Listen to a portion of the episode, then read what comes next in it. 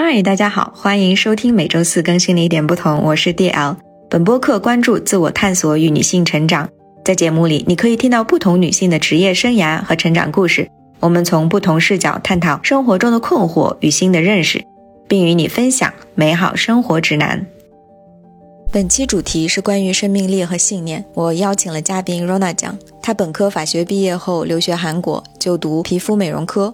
二零一四年就担任了日本 Cosmo 株式会社亚太区的 CEO，目前又开始创立自己的女装和有机品牌 Rohana Studio 罗哈娜。这一路走来，她面临过种种困境，但她不断的一遍又一遍将自己从困境中拉出来，继续奋斗。她的生命力和相信自己一定能成的信念，深深的感染到我了。我相信她的成长故事也能给予大家很多力量。如果你不想错过每期内容，欢迎订阅一点不同，并加入我们的专属女性社群，遇见和自己同频的姐妹。接下来邀请 Rona 讲跟大家打声招呼。Hello，大家好，我是 Rona，大家都叫我 Rona 酱。听到“酱”这个词，大家应该都知道我是活跃于日本这个区域的。因为我呢，以前是在韩国毕业了之后，就直接去了日本，在日本从事医疗美容这个行业。认识 DL 之后呢，我也学到了很多在人生中遇到困难要怎么克服的一些好的解决方法。我也对他的这个一点不同产生了一个极大的兴趣，也想在这里跟大家见见面，跟大家探讨一些关于生。命方面的一些内容，嗯，太好了，那我们就直接进入正题，我就是先直接问你问题啊。好，第一个问题，就是你能不能分享一下，当你意识到自己真的挺强的，就是能成事的时时刻是什么样的时候？因为你之前跟我说过，哎，你也挺普通的呀，自己就在大学里面长大，然后也在这个 大学里面 上学，在我们中国上的本科，对吧？就是一个走了一个很按部就班，父母要求你走的那条路，怎么突然间就就开始要决定去韩国，肯定是会觉得有一定的想法，所以你可以简单的分享一下。先说我在什么时候觉得自己挺强的这事儿吧。你也知道我是学法律毕业出身的嘛，然后在学完了法律之后，我突然有一个念头，就是觉得自己应该是属于美业行业的，就突然有这样的想法。然后呢，在读 法律的时候呢，用课余的时间，其实对美业这一块也有很多的了解。然后通过自己在日常生活中搜索的一些资料，就觉得韩国这个国家在美业方面当时是遥遥领先的。我觉得自己挺能的那个点是，我偷偷的在半年之内把韩语达到了就是能够上本科的这个程度。而且是在父母都不知情的状态下，每天早上四点起床，把家里所有的家具上都贴着韩语和英文的单词。从那时候开始，我就觉得，哎，我确实是一个，在我人生里，我觉得自己是一个挺倔强的人。倔强这个词，有些人会觉得它是一个贬义词，有些人会觉得它是一个褒义词。但是在我的生命里，它是一个褒义词，它让我变得挺能的，然后让我坚持进入了韩国的。釜山的东亚大学直接跳级跳入了本科学院，我觉得这整个过程对于我来说，我回头看的时候觉得。哎，罗娜挺能的，挺行的，就觉得特别的自豪。另外一点，抛开上学这个事儿，当我进入了就是我跟我先生家的这个家族企业，就是做这个医疗美容这个行业之后，我跟大家讲个故事吧，就是在我们的新品发布会的前一天晚上发生的一件事儿。这件事让我觉得。还有让整个公司的人都觉得我是一个特别牛的人。这件事情是什么样的呢？因为当时我们请了东京最有名的东京电视台的记者。还请了很多当季非常火的模特和明星给我们站台去宣传我们的一款新的一个生发产品。那么这款生发产品呢，其实它的纳品，纳品就是指出货的日期是其实还是很久的。我们只是需要一个样品在当天的一个发布会上展示。但是呢，这个样品在当天晚上的十一点四十分，我们公司的校对员发来了信息，他说：“Boss，对不起，这个产品的背面的壳子上有一个字打。”打印错了，那也就是说，当天晚上十一点四十这个时间，对于我们来说，那就是致命的时刻了。第二天十点我就要开发布会了，于是当天晚上我就给所有工厂的工人的监理，包括总经理、校验师，给他们电话打了一遍之后，自己开车开了五个小时到奇遇，然后跟他们一起晚上熬夜熬到早上凌晨六点，把所有的东西全都改过来了之后，拿着香喷喷的那些全新的产品。品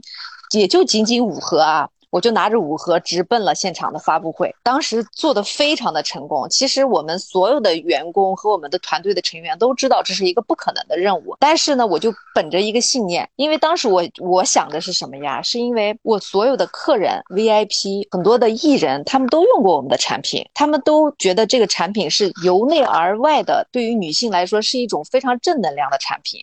其次就是他们很期待这种产品，因为当时呢，其实日本是一个压力比较大的国家，在这个国家呢，大家会因为各种各样的压力、stress 这样子，让头发什么的，头发掉发、脱发的问题很多，产后脱发的问题也很多。我是希望能够用最天然的东西，能够让他们解决这些事情，解决这些问题。于是呢，我就和大家，就是和公司的研发人员研发了这个产品，也让更多的社会上的一些喜欢 cosmo 爱产品的人有了期待嘛。但是当天 前一天晚上就出现了这样的事情，然后我还是拿出了自己的执行力去把这件事给解决了。当天的发布会非常的成功，当时我对自己也突然觉得，哎，我还挺行的，就那种感觉，这是我觉得自己特别有能力的时候，而且当时我也是非常感动到流泪的那种感觉，因为现场所有的观众、所有的媒体，他们看着你的产品的那个表情和眼神，就会能够让你觉得自己做的真棒，就觉得，哎，我付出了这么多努力，确实是对的，我没有退缩也是对的，没有延期也是对的。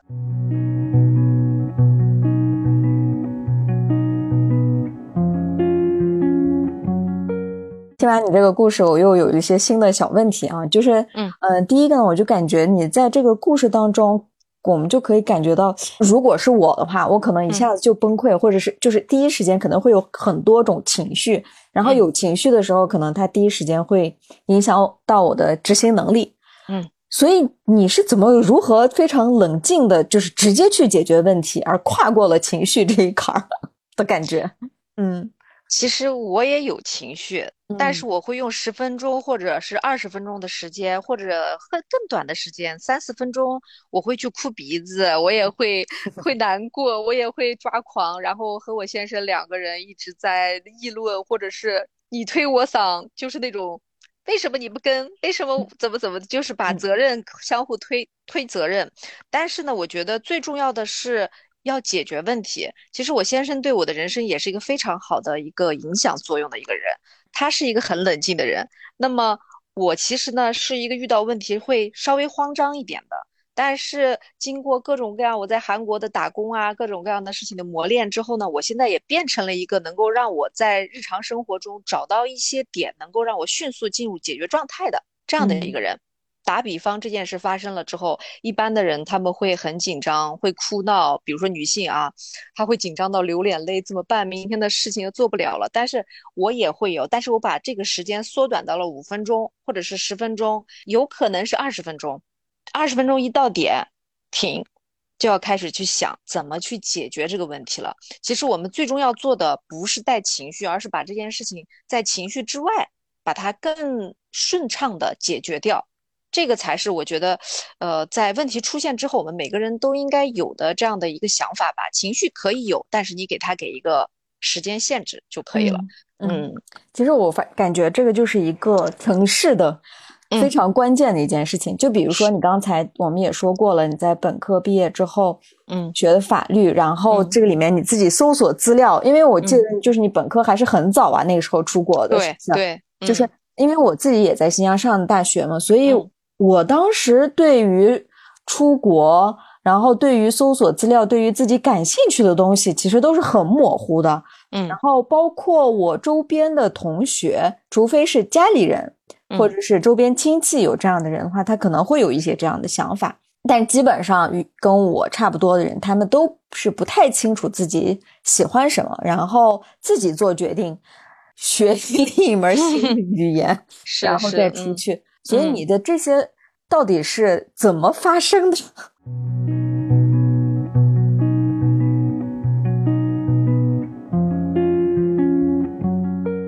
说来奇怪的是，其实大家在上大学，尤其是学法律这个专业的人，应该没有什么时间去搞一些课外的东西。是，但是我就是一个比较，当时那个年代，其实大家都去网吧吧，嗯嗯，是吧？然后我们学校门口。刚好就有个网吧，我每天放学之后第一件事就是去网吧，然后进去网吧了之后就开始，那时候好像是有百度，然后我从百度开始搜索各种各样的，包括什么美容呀、健康啊这类的东西。其实当时我搜索这个还有一个私心，当时呢我自己就是一个小黑人，就皮肤非常的黑，然后皮肤特别的粗糙。当时我就想有什么办法能把自己再变得漂亮点儿呢？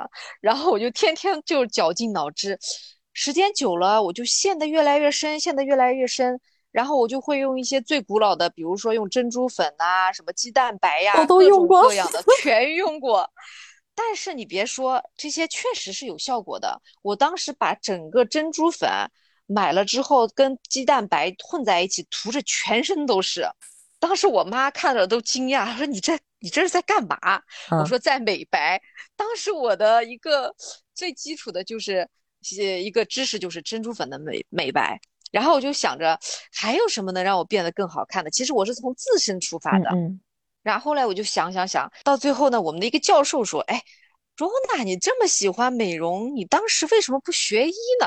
嗯，他当时是这么说的。然后我当时回头再去学医不太可能。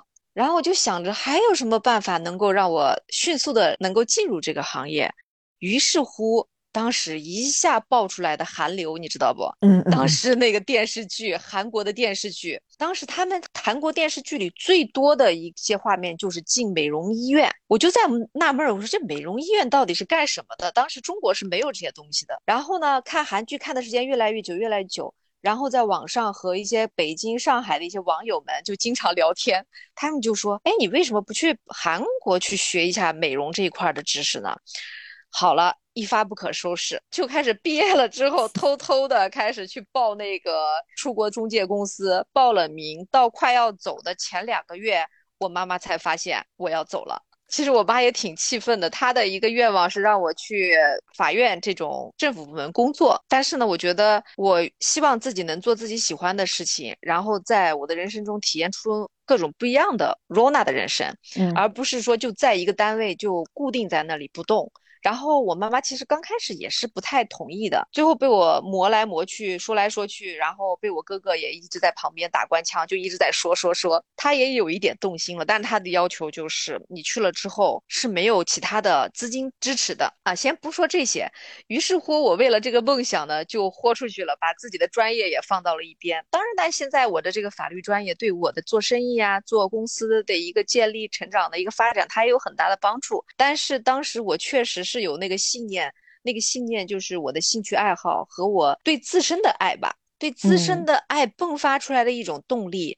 其次就是，我也想用我自己学到的一些知识，让我身边的还不懂这些美是什么的女性，让她们也和我一起变美。当她们来问我、咨询我关于美的东西的时候，美的知识的时候，我特别开心。嗯，她们得到改善了，皮肤的斑斑点点、痘痘印儿，就是青春期有些女生、男生很多痘痘。当他们得到改善的时候，当他们跟我说：“哎，罗娜，我的脸变得很好。”哎，说这句话的时候，我觉得哇，我真的选择的真的好对。就我感觉我的人生都有了那种，就好像都好多漂亮的小星星在一闪一闪，就感觉很有成就感。当时我就觉着啊，这才是我一个人生的使命，也许这才是我最终要走的一个方向。所以我就卯足了劲儿冲到了韩国去学了这个皮肤美容这个学科。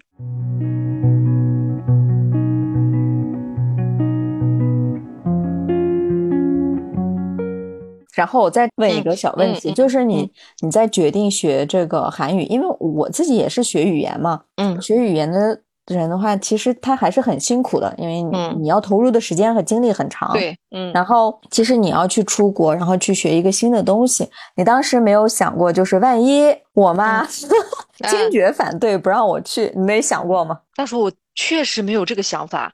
我觉得我妈一定会同意的，用我这三寸不烂之舌去说说她，她应该能同意。对我真的是，我妈妈也是一个知道我是什么样的人，一旦我决定了什么事情，她就算打就算骂，也绝对不会把我拉回来。她自己应该也知道，所以在我走之前，她就说这条路是你自己选的，你爬着也得给我爬爬回来。当时她是这么跟我说的，嗯，她既然你选择了这条路。就不要轻易放弃。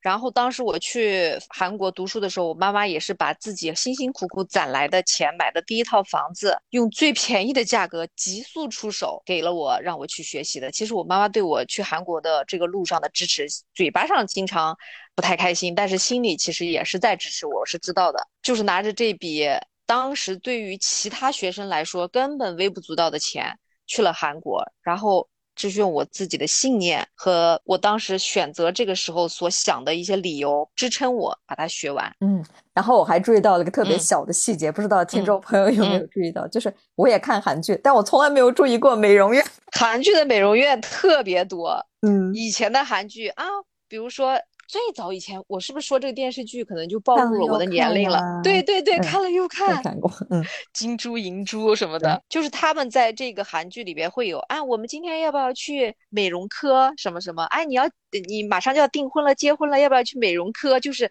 美容科这个词出现的特别的多。当时我就在好奇，为什么韩国人的皮肤这么好？为什么经常去美容科？了解了之后就知道了啊。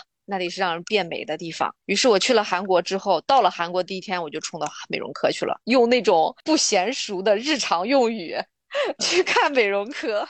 嗯，我现在想起来了，就是我当时看韩剧的时候，可能注意到了他们用小碗吃饭。对对对对，小碗特别，所以对，所以这个就是就是说，如果你对某个东西真的很感兴趣、很热爱的时候，连身边的很多东西别人看不到的，你都能看到。我觉得这就是从那个时候的你的一个呃信念的一个开始，而且你也非常相信，就是这件事情还没有成，你心里面就已经想好肯定能成。对我很笃定，在做这件事情的时候，就在开始的时候，我不会想着它不成。嗯，我觉得人在心里不确定一件事情的时候，他可能会总是打退堂鼓。你有没有这种感觉？就是，对对对，哎，万一不行怎么办？万一这样怎么办？万一那样怎么办？就是不要给自己。写这么多的结果，你既然要做，就想着它能成就行。嗯，我是这么想的。我也希望能够给听众朋友们能够有一个小小的这个 tips，能够帮助到大家。对我可以分享一个比较小的，就是我最近也也在看一些，比如说留学的一些资讯嘛，上面的，就是每个学校它可能有一些特别细节的要求。刚开始有就是觉得，哎，先随便看看吧。但是看完了以后，就是看那些细节的时候，我就开始有打退堂鼓了。我的天呐，是不是觉得很复杂？嗯，是，就会有这种感觉。包括你刚才所说，就是那个发布会上。一个字儿错了，那我也可能会有这种侥幸心理。哎呀，这个可能别人看不出来，看不出来吧？嗯嗯，对，要不然就这样吧。对，当时可能就是因为我那种不想对不起所有来。现场的人的这种心态，然后可能我自己是有一点完美主义的倾向的，所以就会比较想：第一，不要对不起我的客户，不要对不起前来帮助我们宣传的媒体啊、艺人啊之类的，不想让他们看到这些产品上面的一些瑕疵，这是我当时想的最大的一个出发点。然后就是我们的一些经销商，他们也是我们的非常好的家人。其实对于我来说啊，真的是支持我走下来的一些。女性朋友们，所以我觉得我在做任何一个产品，或或者在做任何一个展开的一个目标，或者是目的性的一些活动的时候，我都会做到几乎接近于完美。但是大家说这样的话会让自己更累，或者是让身边的人更累，但是我不管，我就得做的接近完美，因为我得对得起他们。是，这就是你那个特别倔强的那一点。对对对，很倔强。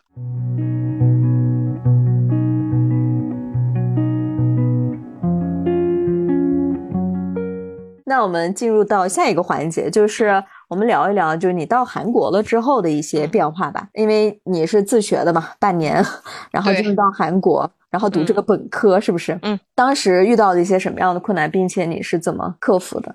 我先跟你们讲讲啊，聊聊我去了到韩国第一天的感受，就感觉到了大观园，哇，是外面的世界好美，韩国原来是这样的呀，韩国的女生原来是这样的呀，就是我在大巴车上一路慢慢的从釜山，他们韩国不是有坡道吗？然后坐着车慢慢走到驶进学校的时候，我的眼前一亮。哇，韩国是这样的。当年的那个二零零七年、零八年的时候，我说啊，这原来是韩国是这样的。当时我的是就是我差一点喊出“哇”这个词儿来。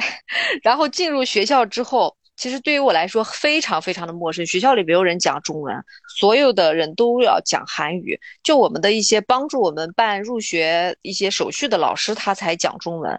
然后进入学校之后，我几乎成为了学校身边每一个人的翻译，就那种虽然我自己也不是太行日常交流，但是对于那种很简单的，我还是可以搞定的。然后进入学校之后，其实遇到的第一个困难就是钱的问题，因为在学校留宿的学生，他的费用是很高的，在学校里住宿的学生，什么宿舍费啊、管理费啊什么的，加在一起真的非常高。对当时我只拿了五万块钱去韩国，而且要坚持了四五年，不可能。所以呢，我就跟。班里的几个中国的朋友一起，就说在外面去租一些民宿之类的那种那种小房子，然后我们去搬去了哪里呢？搬去了一个特别破破烂烂的地方，洗澡抬头都能看到月亮的那种地方，就很破烂的地方。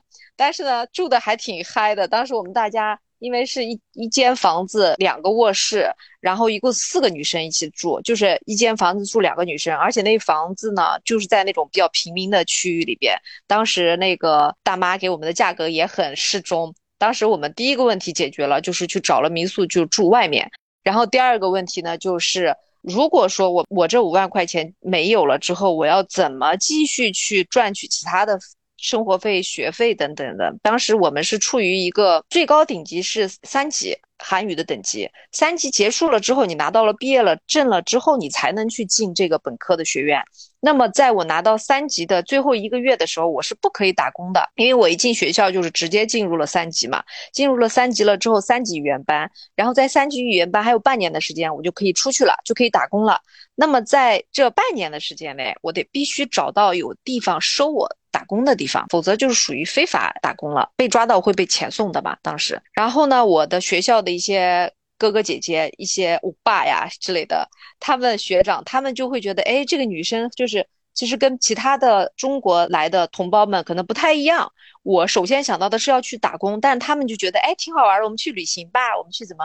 我没有办法去享受这些东西，当时我只能去想办法赚钱，把这笔钱赚到了之后，我才能继续学完我想要学的东西。所以我就会求一些，比如说在学生会做学生会会长的一些哥哥姐姐们，让他们拜托他们悄悄的帮我去找这种，在那个时候我们叫黑工，只能是这样，因为我没有办法去有经济来源嘛。第一次是找了一个晚上送报纸的，这个不是报纸，这个在当时韩国来说，它是一种像宣传单一样的东西，你必须从一楼跑到二十楼，然后一家一家的把那个宣传册插在他们的门上，就是属于不太好的，对于别人来说是扰民的。但是呢，当时只能按照用那种方式去赚钱。每天晚上十二点，在没有人的时候，我们就得进入小区，还不能被小区的保安抓住。那么我自己的长相呢，就比较偏外国人一点。所以呢，跟其他的国人在一起呢，不会那么容易露馅儿。大家觉得我是外国人，就上电，我就直接上电梯上到二十层，人家都走楼梯，我就直接上到二十层，然后一家一家从二十层往下跑，一家一家放这个。呃，小宣传单儿，那个时候呢，一天晚上才能赚三十块钱人民币啊，然后这个也不够，然后呢，我就叫叫那些哥哥姐姐，我说有没有送牛奶啊这种的，这种我十二点我送完，送完回家两点，那么我睡几个小时，我早上可以去送牛奶啊。他们又给我找到了牛奶公司，那牛奶公司的又不敢用我，那么那个阿姨让我用她的名字去送牛奶，她把也就是说她把她的名额让给我去赚钱。其实那个阿姨现在想起来，我真的是比较感谢她的。然后在送牛奶的过程中呢，又遇到了很多搞笑的事情。有的时候我把牛奶送错门牌号呀，或者搞得反正挺复杂的，到最后差一点被辞掉。然后呢，因为我表现出了非常非常坚定的哦，我下次绝对不会犯错。然后就开始把所有的这个就是送牛奶的这些，比如说他们的那个韩国的门牌号很奇怪，他们有写名字，也有写门牌号。但是你要把两个都记到一起，你才能送得准。我把所有的都在手掌或者手背全都弄下，每天就骑自行车狂送，送完了一之后就去上学，上课上完了以后，中午就去学校楼就底下一个很大的一个一个坡，下面有一个炸鸡店，我在那里去送外卖。这是我在语言科的时候的一些外卖、一些打工的历史啊，这些是最基础的。之后等到我。入学了皮肤美容科之后呢，在那里我解决钱的问题呢，就是去晚上那个猪骨米。大家懂韩语的听众朋友们应该知道，它是一个章鱼烧，就是拿一个很重的铁盘在上面就炒章鱼的那种工作。我呢，当时就可能做外面的服务员是不行的，因为我的语言没有那么。顺溜，所以他就会让我在里边去帮厨房的一些阿姨去洗盘子。就当时我的身高按一米七零，当时的体重才四十二公斤，我一个人搬。一个铁盘是三公斤，我一个人要搬五个铁盘，一下一下的搬铁盘，就在那刷盘子。但是一个月还能赚个五六千，我还觉得挺 挺开心的。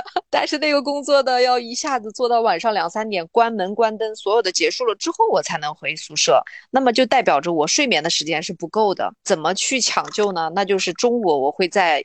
皮肤美容科的学校是釜山女子大学。我在学校的操场上的凳子上，我就睡一两个小时。但是晚上的话，我回家是打完工是两两点到两点钟，然后写完作业可能三四点，然后四点我睡到早上个六点，起来了之后要去送东西，送完了牛奶之后我就要去学校上课，中间我会睡一会儿觉，反正就这样的一个循环，我循环了四年。我的天呐，你还要回去写作业？就是作业不写那是不可能的，那到最后会影响我毕业的嘛。他每次都是有分数在里面的，所以我必须要写作业。然后在学校的学习里边，其实。我在这说也不是凡尔赛，就是说 在学校的时候，其实当时我学习好也是为了挣钱，挣到钱了以后能拿奖学金呗，然后就年年拿奖学金，然后这些钱能把我大部分的学费全都付了。那么我打工的钱就是我的生活费，我还给我妈妈再寄一点钱让她用。就是到最后呢，呃，就是四年我就是以这种进度，每天每天每天循环循环循环，就是为了这个目标，就是为了最终我的一个梦想，我在不停的循环。我觉得自己还发现，嗯，太厉害了，因为你就根本就没有社交、玩、旅游，没有没有的这个时间，对，没有，完全没有。你当时就是一点儿也没有觉得，哎呀，怎么我我这样过着这样的生活啊？凭什么？没有，我就觉得我没有这种感觉。当时我做这些事情的时候，我觉得付出一定会有回报的，而且我相信。在我付出努力的某一个节点的时候，绝对会有机会降临于我。但是如果我不努力的时候，没有做好准备的时候，这个机会降临的话，我是抓不住的，hold 不住它。那么我与其去把时间花在一些我觉得没有必要的事情上面，不如去努力，去付出更多，比别人多一百倍的努力，去等这个机会到达了之后，一把抓住它。那就是成功的一个开始，我是这么想的。当时我也是很笃定啊，绝对会有机会。当时我不知道哪来的自信，就是觉得我一定可以成功，我就有这种这种想法。可能就是这个想法和当时很多人觉得可能是不切实际，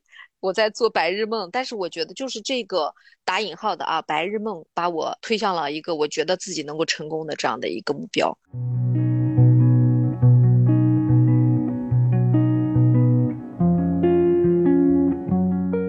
听完了以后，除了特别笃定对这件事情绝对能成的一种死忠粉的这个 对对对坚定的信念以外，然后我觉得你还是很成熟，就是以当时的那个年龄来看，因为我现在再回头再去看，我现在三十多，然后再去看二十五六，我觉得那时候的自己其实就是很懵懂的，所以你给我的感觉就是很就比较早的，对，就成熟。啊，这个这种成熟，主要是对于这个社会，对于我自己想要什么是非常清楚的认知啊，这方面。对，可能和我的原生家庭也有一些关系吧。我觉得大家觉得我在跟我聊天交往的过程中，会觉得我是一个从小到大很幸福的孩子，但是我也是在没有父亲的家庭环境中成长的，也是我母亲一个人很辛苦的把我和我哥哥、我妹妹带大的。其实，在整个过程中，给我最多影响的还是母亲这个人物。我母亲的那种对人生努力这两个字的笃定和对目标感非常非常认可的这样的一个女性。其实，她从小对我的一个教育也是，就是自己能独立完成的事情一定要靠自己。可能现在说起来，大家会觉得，当时会有这样的女性会说这样的话吗？但是我母亲的她的这个思想，我觉得还是比较超前的。他当时也是为了养活我和我哥哥一家人，他也是下地干活，在单位，他是在大学嘛。在大学做那个教务处的老师，他在做完这些工作之后，也会去剪剪棉花呀，比如说在农收的时候去搞一些苹果树林呀，就是为了让我和我哥哥还有家里的小朋友能够跟别的小朋友一样，享受到童年的那种快乐。他也会付出很多的努力去努力赚钱。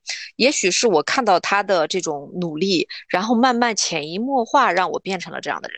就是提前的、成熟的了解了这个世界的一个运作规律。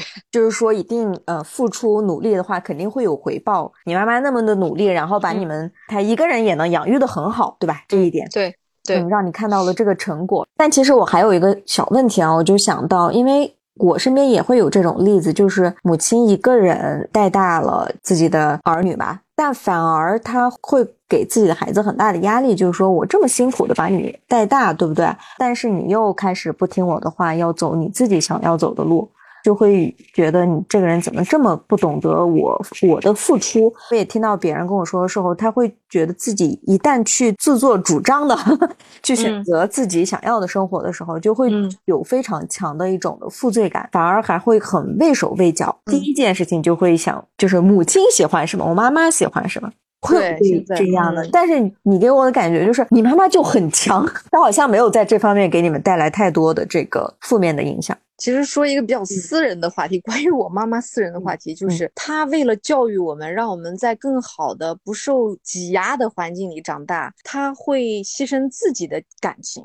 可能听众朋友们觉得，哎，这样是不是牺牲太大了？其实我妈妈有很多的机会重新开始，但是她希望能够让我们在原生的这种都是很亲密的关系的状态下成长长大。就算是没有父亲这个角色，我们还是一样很健康的长大。一旦有了新的成员加入这个家庭环境的话，可能会对我们的心理或者各种各样的情绪上产生压力。所以我妈妈的付出也是很大的。她确实是很伟大的一个女性，而且她很先进，她的思想很先进。当时他其实不会写汉字，不会写字，但他说话说得好。他呢就自学。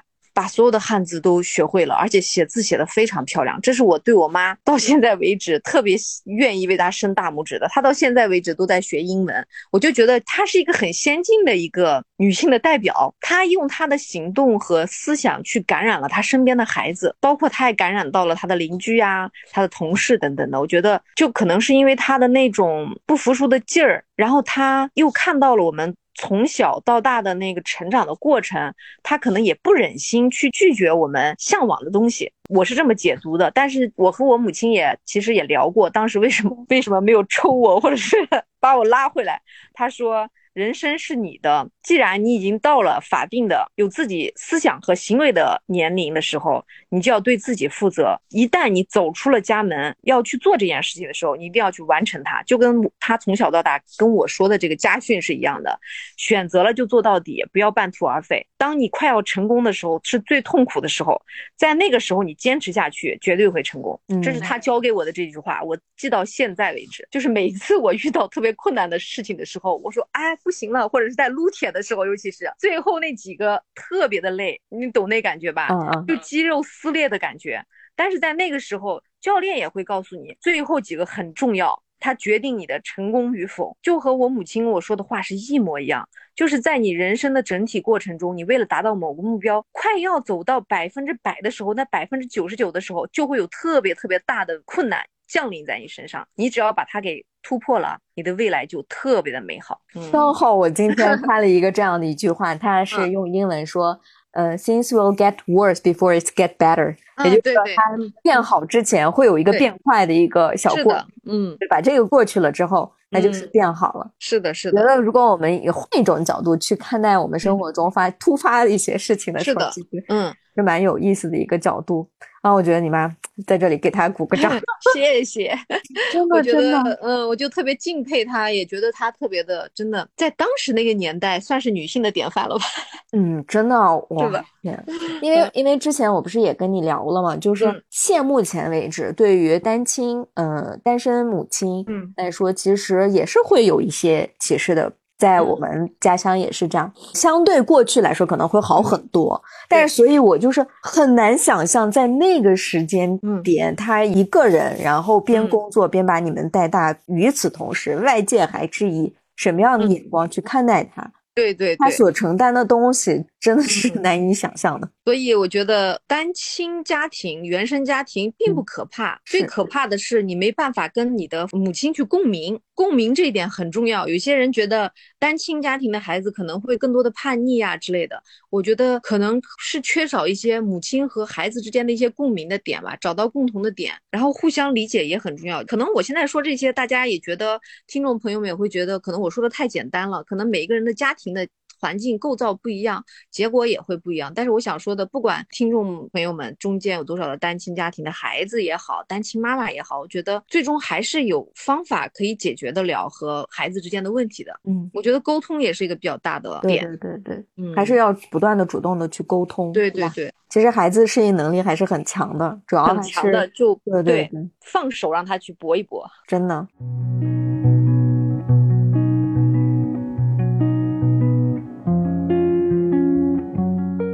我们一开头说了，你 Rona 酱 是在日本，但是我们已经聊了很多关于韩国。那我们现在来说一下，就是你从韩国毕业，然后怎么来到了日本？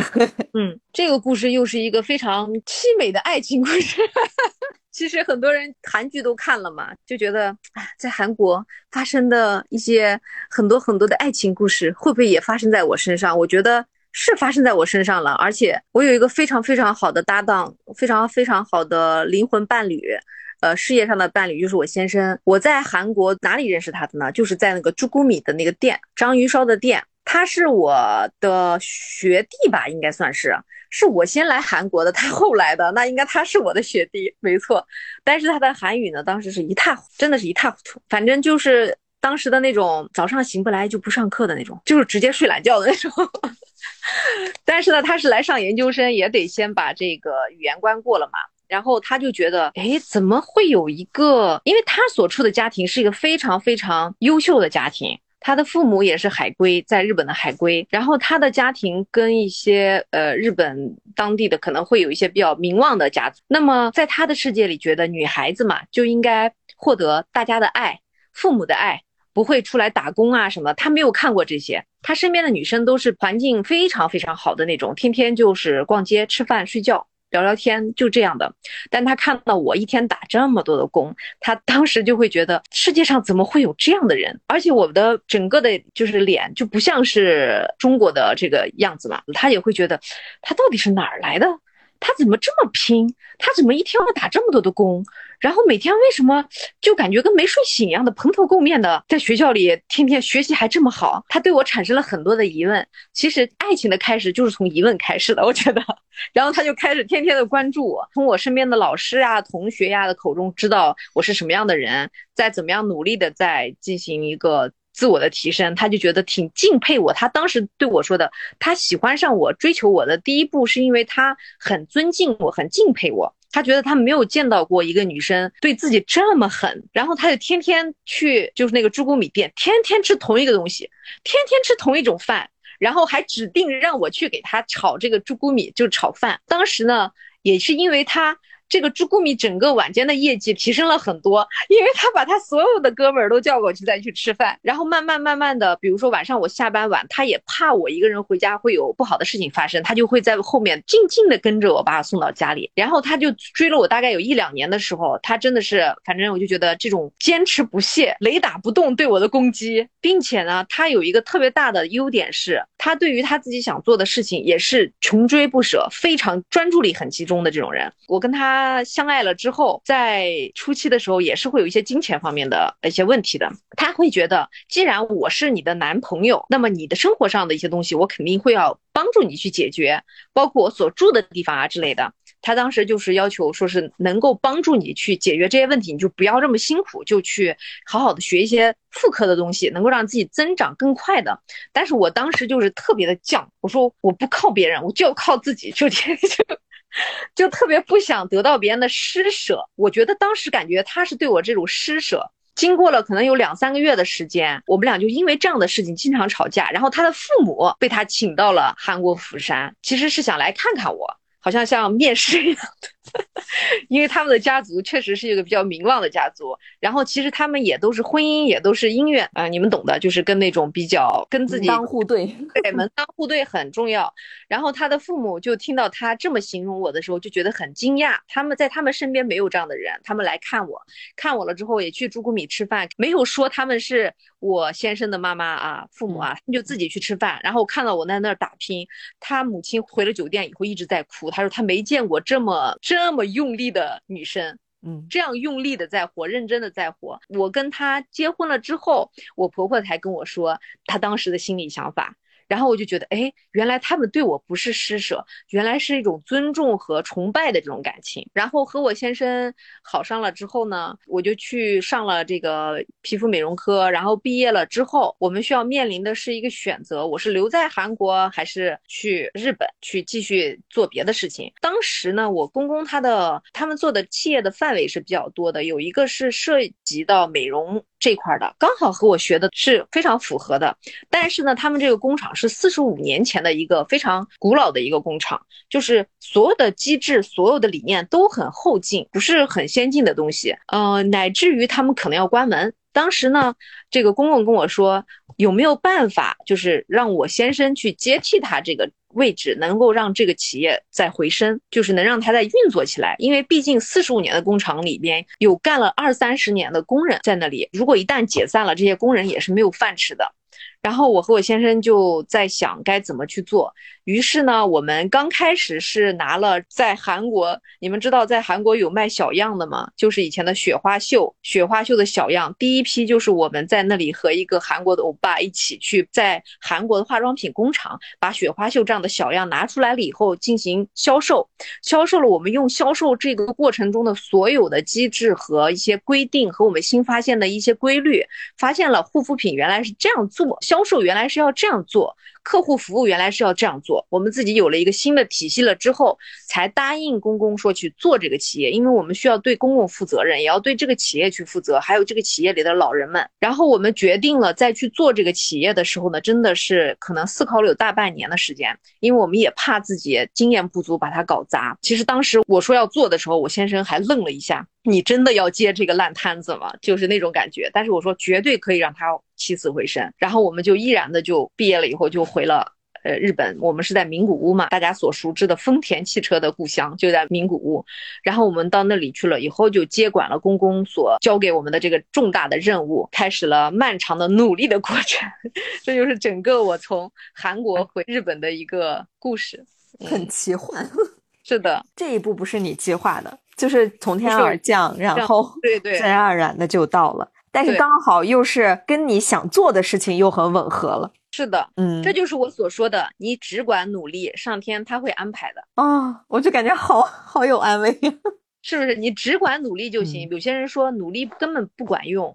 很多人成功都是靠运气，运气是需要的，但是如果你连努力都不努力，运气来了你根本抓不住。嗯，是，我是这么想的。嗯嗯，而且而且尤其是在做自己喜欢做的事情的时候，这个能量是源源不断的。因为就是你刚才所做的这个模式，如果让你去继续去学法律的话，可能不行不行，绝对不可能，早都放弃了。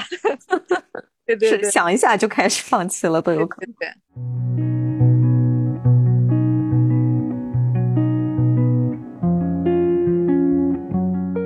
所以我觉得很多东西就是找到自己的热爱，然后去不断的努力，然后就可以获得。就是还是心里面会有那种的 vision，就是那种视野未来的一个图景。那这个图景就是说我肯定能达到。但是就像你刚开始，你刚刚跟我说嘛，你现在在做直播，然后就是我们在录这个 播客之前我们聊的，说这个没事儿，这个会花时间。嗯啊，我相信可以做到，但这个中间可能是需要花时间的。就是你一点都不慌，所以我们来看一下，就是因为我知道，就是创业的话，就会出现你刚才我们最开始说的那种特别小的问题，包括你到日本的话，你你是不懂日语的，对吧？对，零基础，对，懂。你只有一个信念，我可以把这件事情做到。绝对能学会，而且我都半年的时间把韩语搞定了，日语根本不算什么。其实日语的语法和韩语是一样的，我只要读单词和这些五十音搞清楚就可以了。我觉得那时候还真的还挺牛的，对，真太厉害了。我当时我妈妈也说：“你行吗？你去日日本，你不会日语，你行吗？我说我当时是怎么搞定韩语的？我绝对能搞定日语。所以你到了之后是怎么搞定的？一塌糊涂。刚开始去的时候是一塌糊涂。嗯，刚开始去的时候，因为我先生是懂韩语的嘛，我们两个是用韩语沟通，然后慢慢的他也在学中文。其实我们就是刚开始就是用韩语说，慢慢的我把韩语让他用日语给我翻译过来，我就把那些记到小本本上，然后每天看综艺，然后每天去工厂跟那些。工人那些呃老老呃一些老人们嘛，那些阿姨叔叔爷爷奶奶们，他们很热心，他们就教我，哎，你学这样这样学，就天天跟我唠嗑。完了之后呢，可能我觉得一个语言环境对人来说是非常大的一个关键的因素。所以你只要在那个语言环境里边，你愿意学就一定能搞定。但是在你学之前会遇到各种各样的问题，在你没学会之前，你也会遇到各种各样的坎儿。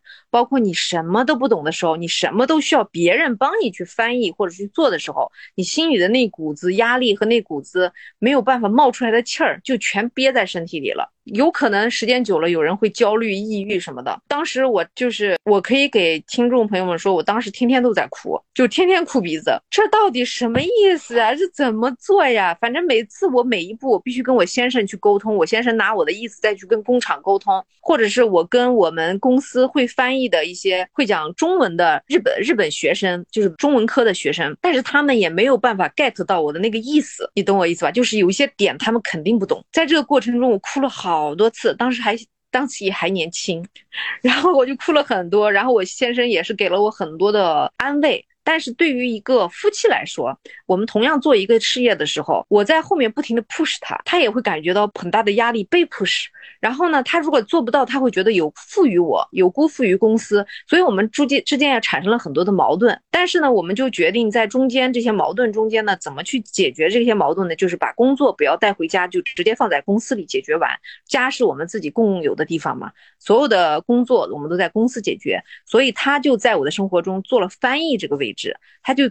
足足做了三年的翻译，然后我也特别的感动，还有感激，也感谢他，他真的是很伟大的一个人。一个人把一个对日本这个国家完全陌生的一个。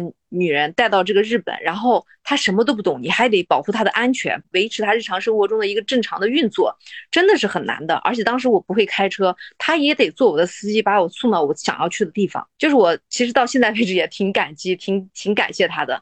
然后到了第三年的时候，我说不行，我说这样不行，我得自己学。我说这个我得赶紧学习，我就找了专业的、专门的家教呀之类的，就开始学了。突飞猛进的是，我跟家教在一起学了有三个月了之后，我把五十音图各种各样的。基本的东西全学完了，我就带着这些简单的单词上街 shopping 啊，买东西，或者是去去参加什么活动的时候，我都是自己一个人去，我不让我老公出现，因为他一出现我就愿意依赖，我就想把这条挡板挡住，我要想把自己孤立起来，我要自己去面对更多的语言环境，然后慢慢慢慢呢，我觉得哎，外面的人就算你不懂日语，他们也会帮助你。就是不要觉得不好意思，不要觉得丢人就行，就说就行。然后慢慢的，我就用了半年或者到一年的时间，我把所有的专业词、所有的日常交流的全都搞定了。乃至到现在，我就是一个没有上过日语班的纯纯的学呃会说日语的这样的一个人。你说的那一点就很好，就是你把这个扶手去掉了之后，你还你就真正学会了走路。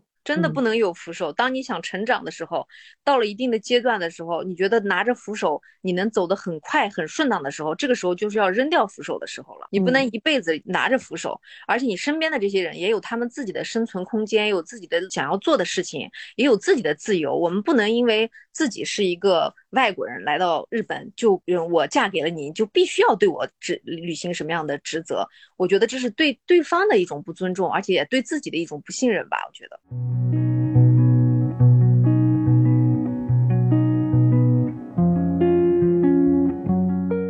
还有一个我想 follow up 的一个小问题，就是因为你毕竟是要管理一个公司、管理一个团队嘛，但是你那个时候是相对于经验很少，并且也是一个年轻的，就是外来的一个女性，你对这个角色的转换，嗯，你是怎么做到的呢？说到角色的转换，刚开始进公司的时候，大家都瞧不起我的，都觉得。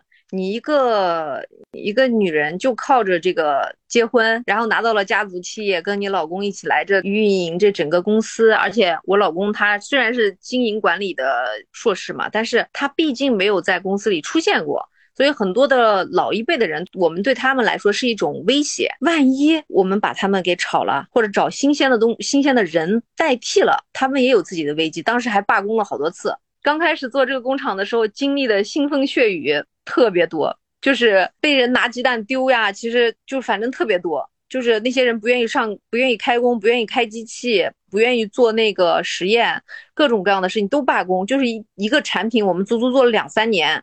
就才把它做出来，然后最后我就用了一点一个方式，就是其实日本是终身契约制嘛，但是对于日本以前老老工人来说，我们当时没有签这些东西，是以老的操作方式。那么对于他们来说，当然是不安心的了。让人对公司产生信任和安心感，必须要给他一个能够让他在这里能够得到保障感觉的东西给到他。这个东西就是合同，终身制的合同。也就是说，当你走不动了，或者是病了。或者是怎么样不想干了的时候，你可以走，但是之前我们一定会帮你把这个工作岗位留着的，就给他签了一个这样的合同，之后运转起来了。但是运转了之后呢，还有一些点就是他们太老派了，就是思想非常的老派。因为我们想做一些再生医疗这块的东西，再生的护肤品，他们觉得这些就是科技一些呃搞的有的没的，就觉得我们不太真实，就喜欢玩字眼，就是说我们想。炒作，但是我们真正的找到了一些像名古屋大学的一些好的研发产品啊之类的，他们也是一些学生做的工作室，他们也有自己好的东西。我希望让年轻的血脉进入这些老一辈的思想里，然后用老一辈的这种细心，还有这种仔细的这种精神和现代人的这种现代的思想，能够迸发出最新的东西出来。但是他们可能不太理解。第二阶段的腥风血雨又来了，就是他们跟这些新的员新的员工。就开始干架，就天天老人就拍桌子就骂这些新来的员工，说你们这些小年轻就想骑在我们头上。虽然我们活不过你们，但是我们在这个公司怎么怎么，就反正就是倚老卖老啦。对于当时的来说，但是当时刚刚毕业的那些年轻的大学生，他们就开始哭鼻子。对于他们的心情方面，我们也得做到一个安抚，否则日本很多的这种心理问题导致自杀呀之类的问题，这个我们也是要付出责任的嘛。然后我们就天天就请这些年轻的小朋友们出来喝喝酒呀、撸撸串呀，用中国的方式说，然后给他们做一些疏导。然后我说，我们一起想办法让这些爷爷奶奶们改变想法。你们有什么办法？我不会自己解决，我把问题给他们。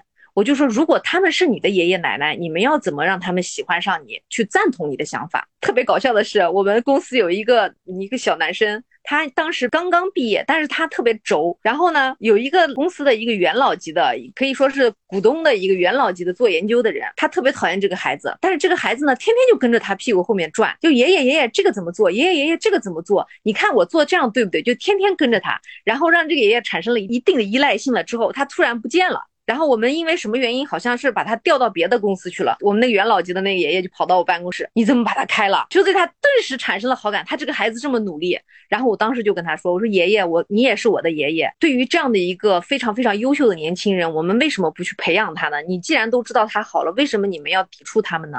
其实年轻人是需要你们带领的，你们要把自己身上这些好的东西给他们灌输到他们的血脉里，这样公司才能越来越好。”反正我们就当时第二次腥风血雨就坚持了有个一年的时间。才让他们慢慢的接受年轻人的思想，确实是很有意思的。然后教会他们打游戏啊，手机游戏还联网啊什么的，就让他们体会到了这个人生其实除了你们那一代的乐趣之外，还有更多的好玩的东西，还有更多的新鲜的思想。于是乎，第二年、第三年，我们的业绩突飞猛进。然后呢，公司的业绩突飞猛进了之后，销量越来越好，越来越好。当时其实，在呃名古的杂志、报纸上都有登我们公司的这个呃一个运营方针，什么新青年企业家就。把我老公 打出来，新青年企业家是如何治理公司的？哦，其实花了三年的时间，真的花了三年的时间，让一些老人们去新旧交替的这样一个过程。对，哎，对，应该说是融合吧，算是。对于日本这个国家来说，很难让他们接受的，他们也很传统。嗯，是，但是也是慢工出细活。对他们工作的细致，能够让我发狂。你知道吗？就是很细很细的那种细节，非常非常的细节。我就感觉真的，对你想要做成一件事情，就是不能着急。出一件事情就慢慢解决一件事情，出一件事情解决一件事。就像现在说的，现在非常流行一句话是“慢慢来才走得最快”。你要是想很走捷径的话，是没有办法达到终点的。终点没有捷径。是。你看，包括你现在说了，这个公司现在运营的特别的好，然后你现在可能就是中国与日本之间就来回跑嘛，然后现在又开始做自己的服装品牌了。对。又是一个大的下来，是不是觉得我总是在跨界玩着？是，就是也不是跨界吧，都是跟美有关，它是都是有一个共同的点，不管是这个皮肤，或者是这个产品，现在又或者是这个跟服装有关，都是一直是在追求美。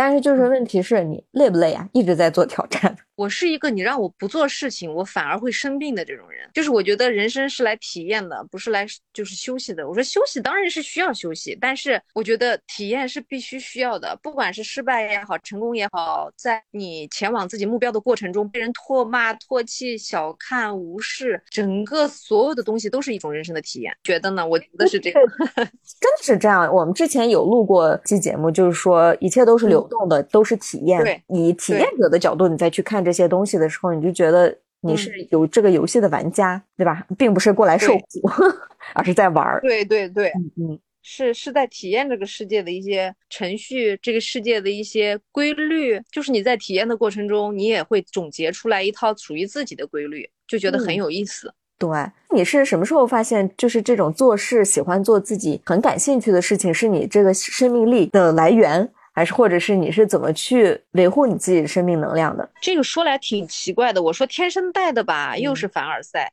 但是呢，确实是这样，没事儿。就觉得自己好像天生生下来就是一个不安的人，不安分子。就是这期小朋友不要听，因为 会让他们不好好学习。因为我在上学的时候也是一个特别不安，我的文科学的非常好，一上数学理科的时候，我就会在那一直不停不停的躁动，不停的在说，而且我说的话说出来的句子可以让老师。觉得同意我的意思，就是上课的时候特别喜欢讲话，特别的好动。然后呢，平时在自己家院子里玩的时候，就是很有组织能力的一个人。我会在每天的七点钟把院子里所有的孩子组织出来，去玩捉迷藏，或者是上一台大戏，或者演一个唱歌表演，什么给家里小院子里的爷爷奶奶去表演节目。当时我就是活宝。然后可能我觉得我的原生家庭对于我来说，在我妈妈的庇佑下，我变得更加的健康，没有感觉到和比别人低一等。然后就是这种从小的性格影响我到现在，就是只要我找到我自己喜欢的，我就不遗余力的去体验、去感受。中间如果我出错了，或者是我又发现了什么新鲜的事情，我就 upgrade 再上一上一个台阶，再去找更新鲜的东西，就是不停的再去挖很多好玩的东西。我觉得这才是给我人生注入更多新鲜感的这样的一个渠道。如果说没有这些东西的话，我觉得人生索然无味。可以听出来，就是说，在别人看来你不好的那一面，就是没有被说帮帮你修剪掉。那你。就是我们那天也说了嘛，你是一棵树，然后你这一直在长，但是在你特别原生的时候，没有人去给你修剪，对，乃至于现在长出来的枝叶扩散到了四面八方。但是呢，我觉得这也是个好点，这也是说明我是一个生命力极其旺盛的人。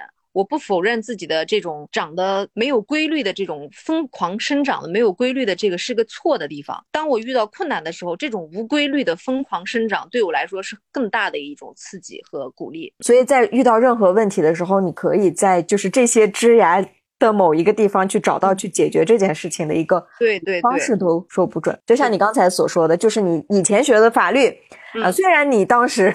对他不怎么感冒，但他没有白费。反过来，你现在在做自己的企业或者自己的这些事情的时候，他会给你一个新的逻辑体系，新的一些参考价值。是的，是这样。就是说，你人生经历过的所有的东西，所有的节点，所有的产物，可以这么说，都会在你人生中的某一个点突然出现，解救你，或者是给你更多的能量，让你继续前进。按你这么说的话，没有哪一个体验是不好的或者错误的体验。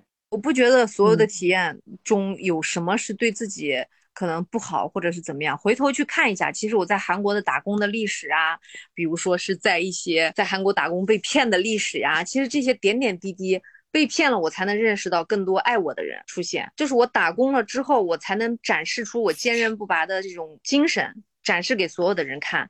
就是告诉大家，我是这样的一个人，也能得到更多人的认同。我觉得每一个负面的表现，它都会有一个正面的东西在里面。这样的话，我就突然想到一个特别小的例子，就是前几天我从家门口出出发，然后那天早晨嘛，现在就是天气慢慢变凉了，嗯，然后我就有了个犹豫，就是我离公司学校就是很不是很远，我有两个选项，一个是骑自行车，另外一个是等公交，但那个公交并不是准时嘛。我当时就心里面就特别的纠结，我觉得骑自行车好冷，然后但是呢，这个公交站又有点远，然后我心里面就特别的焦急，然后你特别就是那种内耗的感觉，你知道吧？两股力量。嗯，然后我就看到那个公交车咚过去了，我没有到那个点，然后他就走了。下一趟是二十分钟之后，然后我就特别的沮丧，就会有一种自责。后来呢，那个自行车我也不想骑，我然后我就想要不然就打车，然后打车吧又感觉哎呀都怪自己怎么浪费了，就那种你知道吗？但是啊，纠结对是，但是你你刚才说的这种的话，就是我当时就想到了，我就说。没事儿，这是我今天的体验，明天也会有这样的一个选择的时候，我就能依据我今天的一个反应来判断下一次我应该做出一个什么样的选择。然后我下次感觉嗯挺好，然后就打了个车到学校。哎，下次你遇到这样的事情的时候，你也可以想，那公交车走了，是不是预示我需要努力运动一下？那骑骑自行车吧。对对对，一种好的一种运动的方式嘛，对吧？是是，就是我们稍微转个念，然后任何一种经历，他就他都可以在下一次帮助到我。对，是的。所以我觉得听众朋友们也可以借鉴一下我们俩的这种。是吧？是的，我觉得我们今天就聊得特别的好，希望听众朋友有一定的感触，然后有什么想法，你可以给我们留言，我也会在我们的 show notes 里面会写上 Rona 的一个联系方式，他也在经营着他的小红书 啊，也特别的好，然后我会推荐给大家把他的这个联系的地址，那个小红书的名字也会写到我们的 show notes 里面，欢迎大家关注。那未来有机会，我们可以继续聊一些关于美的其他的，比如说服装呀，然后具体的化妆品呀，然后我们女孩的一些怎么去解决我们肤色呀，然后那我们想去美容，可能这个里面也是非常大的一个学问。到时候收集一些问题，然后可以到时候再约一个播客，我觉得都是可以的。是的，我非常期待，我也很希望能够在一点不同里边结交更多的女性的朋友们，能够跟他们去更多的探讨一下人生，不光是美健康，更多的是想让自己的灵魂有更高一层次的提升吧。嗯，好，那非常感谢 Rona，那我们今天的这一期就到这儿啦，谢谢 BL，谢谢，嗯，谢谢 Rona。非常感谢此时此刻收听本期节目的你。如果你想进一步支持我们节目，可以在朋友圈、小红书等社交媒体上分享我们的内容，让更多同频的姐妹听到我们的节目。如果你想跟我有进一步的互动，参与节目的主题筛选和一些提问，可以加入我们的女性社群。博客介绍中有临时群码。如果本期内容有打动你的地方，可以留言告诉我哟。那这些呢，都是一点不同持续更新的动力来源。爱你们，我们下周四准时相约。